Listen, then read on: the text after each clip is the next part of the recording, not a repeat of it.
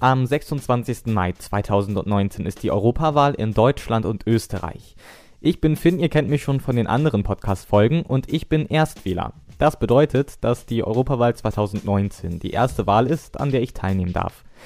Allerdings weiß ich nicht so genau, warum ich überhaupt wählen gehen sollte, was ich da überhaupt wählen würde und wie das Ganze generell so abläuft. Und durch mein Umfeld habe ich gemerkt, dass ich nicht der Einzige bin, dem das so geht. Und deshalb möchte ich herausfinden, warum man eigentlich wählen gehen sollte und was bei der Europawahl eigentlich so gewählt wird. Dazu recherchiere ich ein bisschen im Internet, führe aber auch Interviews mit Experten. Meine Ergebnisse fasse ich in drei Podcast-Folgen zusammen. Letzte Woche ging es darum, was die EU eigentlich ist und ob man sie denn überhaupt noch braucht. Und heute schauen wir mal, was, wann, wie und wo überhaupt gewählt wird. Ist das Fakt? Der Podcast. Eine wichtige Frage, die erst einmal geklärt werden muss, ist, was wird eigentlich gewählt? Und dazu habe ich wieder ein bisschen im Internet recherchiert und natürlich verrate ich euch auch, was ich da herausgefunden habe. Also, die Europawahl in Deutschland findet über ein geschlossenes Listensystem statt. Das bedeutet, dass die Parteien vor der Wahl Kandidaten aufgestellt haben, die wir dann wählen können. Und diese sind bereits in einer bestimmten Reihenfolge aufgestellt. Ich kann nicht sagen, dass ich gerne Kandidat Mustermann im Parlament hätte, sondern ich schaue, bei welcher Partei Kandidat Mustermann möglichst weit oben steht. Ist das bei Partei A der Fall, wähle ich also Partei A, um Kandidat Mustermann den Einzug ins Parlament zu ermöglichen. Und jetzt habe ich mich wieder an Experten gewandt, um zu schauen, wie genau die Wahl denn jetzt funktioniert. Und als ersten Gesprächspartner hatte ich da Andreas Christ. Er ist Mitglied im Rednerdienst Team Europe der EU-Kommission und Geschäftsführer von Edu Impact. Herr Christ, jetzt werden bei der Europawahl die Kandidaten ja direkt ins Parlament gewählt. Und da wäre es zu Anfang, glaube ich, ganz interessant zu wissen, wie viele Sitze es denn generell im EU-Parlament gibt und wie viele deutsche Abgeordnete dann tatsächlich im Parlament sitzen. Ja, dadurch, dass Großbritannien Teil der Europäischen Union bleibt, zumindest für diese Wahl, bleibt das Parlament bei 751 Abgeordneten. Das ist auch nach den Verträgen die Maximalzahl der zulässigen Abgeordneten. Das heißt, eine Obergrenze für Abgeordnete, wenn man so will und Deutschland stellt mit Abstand die größte Gruppe, nämlich 96 Abgeordnete. Okay, aus Deutschland kommen also 96 Abgeordnete ins Parlament. Ich schätze jetzt aber einfach mal, dass es viel mehr Abgeordnete gibt, die da rein wollen. Woher kommen denn die Abgeordneten auf dem Wahlzettel? Also wie haben sie sich da aufgestellt und wählen alle Europäer eigentlich die gleichen Kandidaten? Also ich komme jetzt zum Beispiel aus Norddeutschland. Wähle ich die gleichen Personen wie zum Beispiel die, die in Bayern wohnen oder auch in Österreich, Frankreich oder Polen als Beispiel? Ja, also zunächst einmal sind auf den Wahlzetteln diejenigen, die Abgeordnete werden möchten. Das heißt, sie sind zunächst einmal Kandidaten. Und diese Kandidaten werden von Parteien aufgestellt. Die Parteien treffen sich bei ähm, ihren Parteitagen und stellen dort eine Liste auf. Eine Liste bedeutet eine Reihung von Personen, die sie gerne im Parlament sehen möchten. Und das werden so viele, wie sie eben Stimmen bekommen. Das heißt, wie hoch ihr Stimmanteil in den Wahlen sein wird. Welche kann man nun wählen? In Norddeutschland kann man nicht unbedingt die gleichen Kandidaten wählen. Die meisten Parteien stellen Bundeslisten auf, die in ganz Deutschland gleichlautend gewählt werden können. Das gilt bis auf die CSU in Bayern. Die ist tatsächlich nur in Bayern auf dem Wahlzettel, dafür die CDU nicht, weil die äh, tatsächlich nur in Bayern stattfinden. Ähm, die anderen Parteien sind in den meisten Bundesländern tatsächlich mit auf dem Wahlzettel. Die müssen dort allerdings natürlich ihre Listen äh, mit eingereicht haben, damit sie auf dem Wahlzettel auch dann stattfinden können. Aber aufgrund der Tatsache, dass CDU und CSU nicht in allen Bundesländern ähm, antreten, gibt es auch unterschiedliche Wahlzettel in den jeweiligen Bundesländern. Großteil sind es aber die gleichen Kandidaten. Das gilt aber zum Beispiel nicht für andere europäische Staaten. Das heißt, wir wählen in Deutschland deutsche Parteien. Wir haben keine europäischen Parteien in diesem Sinne. Das sind Parteienfamilien, die sich aufgrund einer politischen Nähe zusammensetzen. Ähm, die bilden nachher Fraktionen im Europäischen Parlament, aber in Polen oder in Frankreich beispielsweise, da gibt es jetzt keine Kandidaten von unseren deutschen Parteien. Da sind eigene Parteien, die sich dann nachher im Europäischen Parlament erst zusammenfinden. Okay, jetzt ist es aber so, dass ich nicht immer irgendwelche anderen Leute entscheiden lassen möchte, was in der EU passiert, sondern ich möchte aktiv mitmischen und mich wählen lassen. Geht das denn so einfach? Nein, als Einzelkandidat geht das nicht. Das geht tatsächlich nur über eine Partei. Das ist beim Europawahlrecht ein bisschen anders als beim Bundestagswahlrecht. Da hat man zwei Stimmen. Ähm, bei der ersten Stimme bei der Bundestagswahl gibt es den Wahlkreis Bewerber, da kann sich theoretisch jeder aufstellen lassen. Und es gibt die Parteien äh, mit der Zweitstimme. Bei der Europawahl sind es tatsächlich nur die Parteien, die gewählt werden können. Und die werden nach dem Verhältniswahlrecht, also nach dem Verhältnis ihrer Stimmen auf die Mandate haben wir eben schon gesagt, 96, dann zugeteilt. Das heißt, in etwa die Prozentzahl, die eine Partei bekommt, kann dann nachher auch Abgeordnete in das Europäische Parlament schicken. Als Einzelperson hat man tatsächlich nur die Möglichkeit, sich in einer Partei zu engagieren, zu versuchen, auf diese Parteien zu kommen, äh, auf die Listen zu kommen und dann ähm, ins Europäische Parlament einzuziehen. Also ganz so einfach ist das nicht. Jetzt haben Sie eben den Vergleich zur Bundestagswahl gemacht, dann würde ich da mal kurz dran anknüpfen. Und zwar ist es bei der Bundestagswahl ja so, dass Parteien mindestens 5% erreichen müssen, um ins Parlament zu kommen.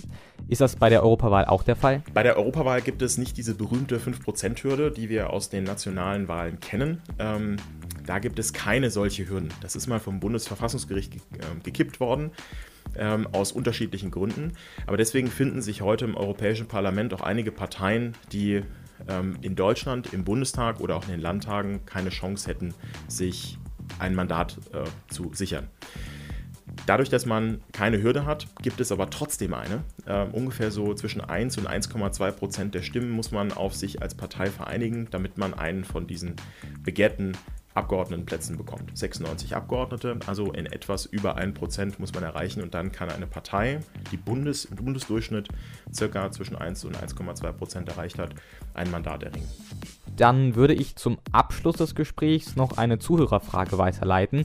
Und zwar hat ein Follower gefragt, warum es bei der Europawahl denn nicht möglich ist, online wählen zu gehen. Also man muss ja ins Wahlbüro und eigentlich ist es doch viel schöner, zu Hause auf der Couch einfach übers Handy äh, zu wählen. Warum geht das denn nicht im digitalen Zeitalter? Ja, das äh, hat mit unseren speziellen Anforderungen an das Wahlrecht zu tun. Es gibt andere europäische Länder, die das schon gemacht haben. Entweder haben die solche elektronischen Wahlautomaten oder wie im Fall von Estland ist es auch möglich, elektronisch zu wählen. Estland ist da wirklich, ich würde sagen, Jahrzehnte voraus. Die haben eine sehr, sehr starke elektronische Infrastruktur mit einem elektronischen Ausweis. Und hier kommt gleich das Problem. Wahlen sind eine ganz wichtige Entscheidung und es muss ganz besonders sichergestellt werden, dass diese elektronische Stimmabgabe nicht manipulierbar ist. Und das ist eine der wichtigsten äh, Voraussetzungen dafür, dass so eine Wahl ähm, fair und gleich stattfinden kann. Wir haben die ersten Vorbereitungen dafür, aber wir sind noch nicht so weit, dass wir das tatsächlich in unserem Wahlrecht auch ähm, hinterlegen können. Das Bundesverfassungsgericht hat da einige Entscheidungen zugefällt, ähm, die da sehr enge Grenzen geben dafür, wann das möglich ist, auch die elektronische Stimmabgabe im ähm, Wahllokal. Aber so weit sind wir momentan noch nicht, dass wir sagen können, das geht auch durch eine ganz einfache äh, Umfrage die man auf dem Smartphone beispielsweise ausfüllen kann. Da gibt es eine ganze Reihe von Hürden, insbesondere, die, äh, dass die persönlich abgegeben worden ist, dass sie geheim ist, nicht manipulierbar ist und da müssen wir noch eine ganze Menge Arbeit investieren. Okay, soweit, so gut. Jetzt wissen wir schon einmal, wie die Wahl theoretisch abläuft und was für, ja, ich nenne es jetzt mal Mechanismen in Anführungsstrichen dahinter stecken. Allerdings muss ich ja jetzt auch praktisch wählen. Und wie das abläuft, das erklärt uns Vanessa. Ihr kennt sie schon von letzter Woche. Sie arbeitet im Verbindungsbüro des EU-Parlaments in Berlin und ist zuständig für die deutsche Plattform von Diesmal wähle ich. Das ist eine Kampagne, die parteiunabhängig dazu beitragen möchte, dass Menschen wählen gehen. Vanessa, wie läuft so eine Wahl denn jetzt genau ab? Also ich komme ja ins Wahllokal, da ich ja nicht online wählen kann. Äh, was passiert dann und ähm, wann muss ich überhaupt ins Wahllokal gehen? Die Europawahl findet in Deutschland am 26. Mai statt. Man kann entweder am Wahltag selbst im Wahllokal wählen oder schon im Voraus per Briefwahl. Bis spätestens am 21. Tag vor der Wahl erhält jede wahlberechtigte Person, die in Deutschland mit einem Wohnsitz gemeldet ist, eine Wahlbenachrichtigung. Auf dieser steht, bei welchem Wahllokal man am Wahltag seine Stimme abgeben kann. Die Wahlbenachrichtigung sowie einen Identitätsnachweis, zum Beispiel ein Personalausweis, sollte man dabei haben und diese im Wahllokal vorlegen. Dann bekommt man seine Wahlunterlagen und kann vor Ort unbeobachtet und geheim wählen. Auf dem Wahlzettel sind die in Deutschland zur Wahl stehenden Parteien aufgelistet. 41 deutsche Parteien wurden für die Europawahl 2019 zugelassen. Von diesen 41 Parteien kann man einer seine Stimme geben, indem man sein Kreuz bei dem Auswahlfeld der entsprechenden Partei setzt. Wer lieber per Briefwahl wählen möchte, weil er zum Beispiel am Wahltag selbst keine Zeit hat oder nicht vor Ort ist, kann über die Wahlbenachrichtigung oder häufig auch online bei der zugehörigen Gemeinde die Wahlunterlagen für die Briefwahl beantragen. Diese bekommt man dann per Post an die gewünschte Adresse zugeschickt oder kann sie direkt in der Gemeinde abholen. Der Wahlzettel selbst unterscheidet sich natürlich bei der Briefwahl nicht von dem, den man auch im Wahllokal erhält. Die Beantragung der Briefwahl ist bis am Freitag vor der Wahl um 18 Uhr möglich. Okay, wenn ich also weiß, dass ich am 26. Mai nicht da bin, kann ich die Briefwahl beantragen und das noch bis zum Freitag davor. Was passiert aber, wenn ich mir beispielsweise am Samstag beim Fußballspielen den Fuß breche und deshalb nicht ins Wahllokal gehen kann? Kann ich dann nicht wählen? In besonderen Ausnahmefällen kann ein Wahlschein noch am Wahltag bis 15 Uhr beantragt werden. Zum Beispiel, wenn bei einer nachgewiesenen plötzlichen Erkrankung der Wahlraum nicht oder nur unter nicht zumutbaren Schwierigkeiten aufgesucht werden kann. Wer sich also am Tag vor der Wahl den Fuß bricht, kann noch einen solchen Ausnahmefall beantragen und dann seine Wahlunterlagen, also die Briefwahlunterlagen, noch bis 15 Uhr am Wahltag erhalten und so an der Europawahl teilnehmen. Okay, also jetzt habe ich quasi keine Ausrede, nicht wählen zu gehen. Äh, also wähle ich auf jeden Fall. Äh, das Problem ist nur, ich weiß gar nicht wen. Wie kann ich mich denn vorab informieren, wen ich wählen kann? Am 8. April hat der Bundeswahlleiter die offiziellen Kandidatenlisten veröffentlicht, die von den Parteien für die Europawahl aufgestellt wurden. Man kann sich also sowohl über die Kandidatinnen und Kandidaten im Einzelnen als auch über die Europawahlprogramme der Parteien informieren. Es wird viele Wahlkampfveranstaltungen der Parteien geben, die man besuchen kann, um sich zu informieren. Auch ein Fernsehduell der Spitzenkandidaten der europäischen Parteien für die Europawahl und damit die Kommissionspräsidentschaft wird es geben. Ab dem 3. Mai gibt es zudem auch wieder den Wahlomaten, der von der Bundeszentrale für politische Bildung veröffentlicht wird. Über den Wahlomaten kann man seine eigenen Positionen mit denen der Parteien vergleichen und so herausfinden, welche Partei am ehesten die eigene Meinung vertritt. Genau, den Wahlomaten haben wir letzte Woche schon angesprochen, den findet ihr unter idfakt.de slash wahlo, alles klein und zusammengeschrieben. Und wenn ich mich dann jetzt vorab informiert und am Wahltag mein Kreuz gesetzt habe, erfährt dann jemand, wen ich gewählt habe oder bleibt das mein persönliches Geheimnis? Solange man niemandem freiwillig erzählt, welche Partei man gewählt hat, erfährt auch niemand, wen man gewählt hat. Die Europawahlen sind frei, unmittelbar, geheim und direkt. Die Wahlzettel sind anonymisiert, so erfahren also auch die Wahlhelfer und Wahlhelferinnen, die die Stimmen auszählen, nicht, welche Partei man gewählt hat. Okay, das ist schon mal gut, weil vielleicht möchte ich ja nicht, dass jeder erfährt, wen ich wähle. Ähm, aber kann ich denn bei der Wahl auch was falsch machen? Also irgendwie falsch wählen? Der Wahlzettel kann ungültig werden, wenn man zum Beispiel mehr als ein Kreuz setzt, obwohl man nur eine Stimme hat. Dadurch kann nicht eindeutig erkannt werden, wen der oder die Wählerin wählen wollte, weshalb die Stimme nicht gezählt wird. In diesem Sinne hat man dann also sozusagen falsch gewählt.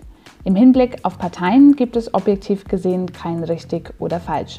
Hier darf jede und jeder frei nach seinem eigenen Gewissen entscheiden, welche Partei er oder sie für richtig hält. Alles klar. Also einfach dran denken, jeder nur ein Kreuz. Dann kann man nichts falsch machen. Dann hätte ich jetzt zum Abschluss nur noch eine Zuhörerfrage an dich. Und zwar hat sich ein Follower gefragt, warum Menschen mit Fremdenpass denn nicht wählen dürfen. Oder dürfen sie? Menschen, die aus einem anderen EU-Land kommen, also zum Beispiel einen spanischen oder rumänischen Pass haben, dürfen bei der Europawahl in Deutschland wählen, wenn sie hier wohnen und sich ins Wählerverzeichnis eingetragen haben. Den Antrag dafür findet man auf der Seite des Bundeswahlleiters. Man muss den Antrag bis zum 5. Mai bei seiner Wohngemeinde einreichen und kann dann, sollten alle Bedingungen erfüllt werden, ganz normal bei der Europawahl in Deutschland wählen. Man kann sich aber auch entscheiden, in seinem EU-Herkunftsland zu wählen. Dafür muss man dann die Wahlbedingungen des Herkunftslandes beachten. Alle wichtigen Informationen dazu findet man auf europawahl.eu. Menschen, die keinen Pass aus einem der EU-Mitgliedstaaten besitzen, können bei der Europawahl nicht wählen. Und auch nicht wählen können in Deutschland Personen unter 18 Jahren und in Österreich Personen unter 16 Jahren. Und wenn du jetzt noch unter 18 bist, dann kannst du aber trotzdem ja so halb wählen, nämlich bei der U18-Wahl. Das ist quasi eine Simulation der richtigen Wahl und richtet sich an Personen, die noch nicht bei der Europawahl mitwählen dürfen. Weitere Infos dazu findest du unter idfakt.de/eu18. So, dann hätten wir jetzt also geklärt, wie die Wahl an sich so abläuft. Solltest du dazu noch Fragen haben, dann zöger nicht, uns anzuschreiben. Das geht ganz einfach per Twitter, Instagram oder Mail an podcast.ist-das-fakt.de. Wenn wir dann also gewählt haben, ziehen 751 Abgeordnete ins Parlament. Das dürfte jetzt hoffentlich soweit klar sein. Was genau machen die da aber den ganzen Tag? Das und mehr habe ich Anna Peters gefragt. Ihr kennt sie schon von letzter Woche. Sie ist die internationale Sekretärin der Grünen Jugend. Das ist die Jugendorganisation der Partei Bündnis 90 Die Grünen. Anna, wenn ich einen Kandidaten oder eine Kandidatin gewählt habe, wo kommt er oder sie dann hin? Also, weil es gibt ja drei Parlamente in Brüssel, Luxemburg und in Straßburg. Ähm, wo kommt der Abgeordnete dann hin und worin unterscheiden sich die drei Parlamente eigentlich? Also in Luxemburg ist ja vor allem der Europäische Gerichtshof und in Brüssel und Straßburg, also es gibt jeweils ein Parlament in beiden Städten. In ähm, Brüssel finden vor allem dann so Fraktionssitzungen oder so Ausschusssitzungen statt. Also es heißt Ausschüsse sind ähm, so Arbeitskreise, in denen verschiedene Politiker aus verschiedenen Parteien zusammensitzen und dann zum Beispiel an den ökologischen, an den sozialen Gesetzen weiterarbeiten. Und es ist sozusagen in Themenfelder ähm, aufgeteilt. Und in Straßburg, das Parlament, ähm, da finden dann während den Sitzungswochen dort ähm, die großen parlamentarischen Sitzungen statt. Also alle aus allen Fraktionen, aus allen Parteien sitzen zusammen in diesem großen Halbkreis ähm, im Parlament und da findet dann die, ja, die große parlamentarische Arbeit mit Abstimmungen und so großen Reden statt, die wir auch oft irgendwie in Medien oder im Fernsehen sehen. Genau. Das heißt, dass die Politiker auch zwischen Brüssel und Straßburg immer hin und her pendeln. In Straßburg sind sie eine Woche und in Brüssel zwei Wochen. Okay, ähm, du hast jetzt die ganze Zeit von Sitzungswochen, Ausschusssitzungen und parlamentarischen Sitzungen gesprochen. Sitzen die Parlamentarier denn den ganzen Tag nur so rum oder was machen die so? Ja, das kommt wirklich total darauf an, ob man Sitzungswoche hat oder nicht. Und ähm, wenn Sie Sitzungswoche haben, sind Sie entweder dann bei den Sitzungen oder bereiten die Sitzungen vor, also inhaltlich versuchen nochmal Ihre Gesetzesinitiativen durchzuschauen, versuchen nochmal Änderungen vorzunehmen, mit anderen Fraktionen, mit anderen Politikern zu reden, dass eben ja, dass die Position ihrer Partei dann wirklich auch umgesetzt werden kann. Sie versuchen Kompromisse zu schmieden, also untereinander.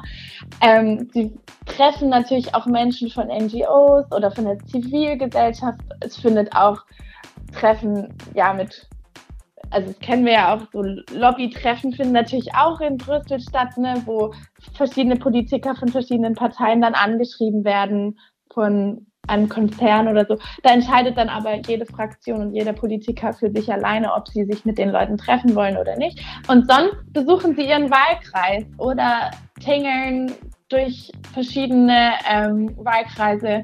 Also als deutscher Politiker tingelt man dann eher in Deutschland rum, versucht sagen, durch Veranstaltungen oder Diskussionen im Wahlkreis oder woanders, ähm, ja, dass äh, auch die Politik wieder nach Hause zu bringen, zu den Leuten zu bringen. Aber zum Beispiel unsere Fraktionsvorsitzende Ska Keller, die auch sehr viel Migrationspolitik macht, ähm, reist auch öfters nach Griechenland, um da einfach die Auswirkungen ähm, von, von der europäischen Abschottung zu sehen und selber zu erfahren und mit den Leuten zu reden, den Geflüchteten, ähm, wie man ihre Situation verbessern kann. Also es ist wirklich super divers. Ich würde sagen, kein Tag ähnelt dem anderen und man fährt ganz schon durch die EU. Wenn man auch eigentlich nur Parlamentarier ist, ist da auch viel Hintergrundarbeit, die man eigentlich gar nicht so mitbekommt. Genau. Du hattest gesagt, dass die EU-Politiker auch in ihre Wahlkreise wieder reisen. Und äh, das ist die perfekte Überleitung zu der nächsten Frage. Und zwar, wenn ich jetzt äh, gewählt habe und mein Favoritenkandidat oder meine Favoritenkandidatin es tatsächlich ins Parlament geschafft hat, ist die Person dann ja für mich recht weit weg. Wie kann ich denn trotzdem weiterhin mit dem Abgeordneten in Verbindung bleiben und meine politischen Wünsche äußern? Also da so ein Abgeordneter ja schließlich mein oder ein Repräsentant des Volkes ist? Also generell kann man immer eine E-Mail schreiben oder bei jedem, also bei jedem Parlamentarier auf der Homepage ähm, steht auch meistens die Telefonnummer vom Büro in, in dem Wahlkreis, also wo die Person herkommt. Da kann man dann auch die Wahlkreismitarbeiter anschreiben oder sogar aus dem Parlament. Da kann man direkt was schreiben.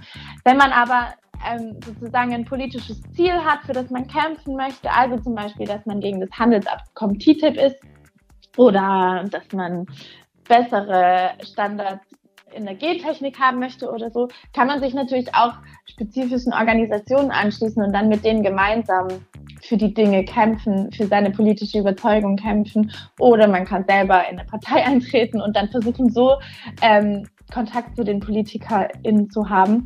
Ähm, genau, wichtig ist es, glaube ich, dass man den Kontakt sucht und dass man auch einfach schon einen Brief oder eine E-Mail schreibt und eigentlich antworten alle.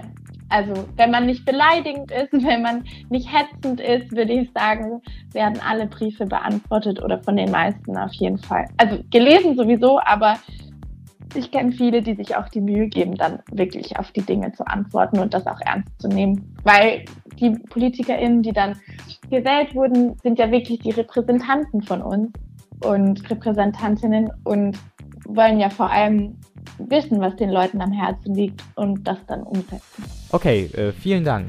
Dann hätten wir jetzt also schon geklärt, was die Europäische Union eigentlich ist und ob man sie noch braucht. Wenn du das verpasst hast, dann hör doch nochmal in den Podcast von letzter Woche rein. Und seit heute wissen wir, was eigentlich genau gewählt wird, wie das Ganze so abläuft und was ein Parlamentarier eigentlich so den ganzen Tag über macht bleibt jetzt jedoch noch die Frage, warum genau ich jetzt wählen gehen sollte. Denn den Sonntag auf dem Sofa zu verbringen, ist doch eigentlich viel entspannter, so mal unter uns, oder? Warum wählen so wichtig ist und wie auch du dich politisch engagieren kannst, wenn du noch nicht wahlberechtigt bist, das klären wir nächste Woche. Und wenn du bis dahin noch Fragen hast, dann schreib uns doch ganz einfach auf Instagram oder Twitter oder auch per Mail an podcast.ist-das-fakt.de. Und wenn du noch Fragen an Andreas Christ, Vanessa oder Anna hast, dann kannst du uns sie natürlich auch schicken. Wir werden sie dann weiterleiten. Also dann, bis nächste Woche. Ist das Fakt? Der Podcast. Du hast noch nicht genug von Ist das Fakt? Dann besuche jetzt unsere Website istdasfakt.de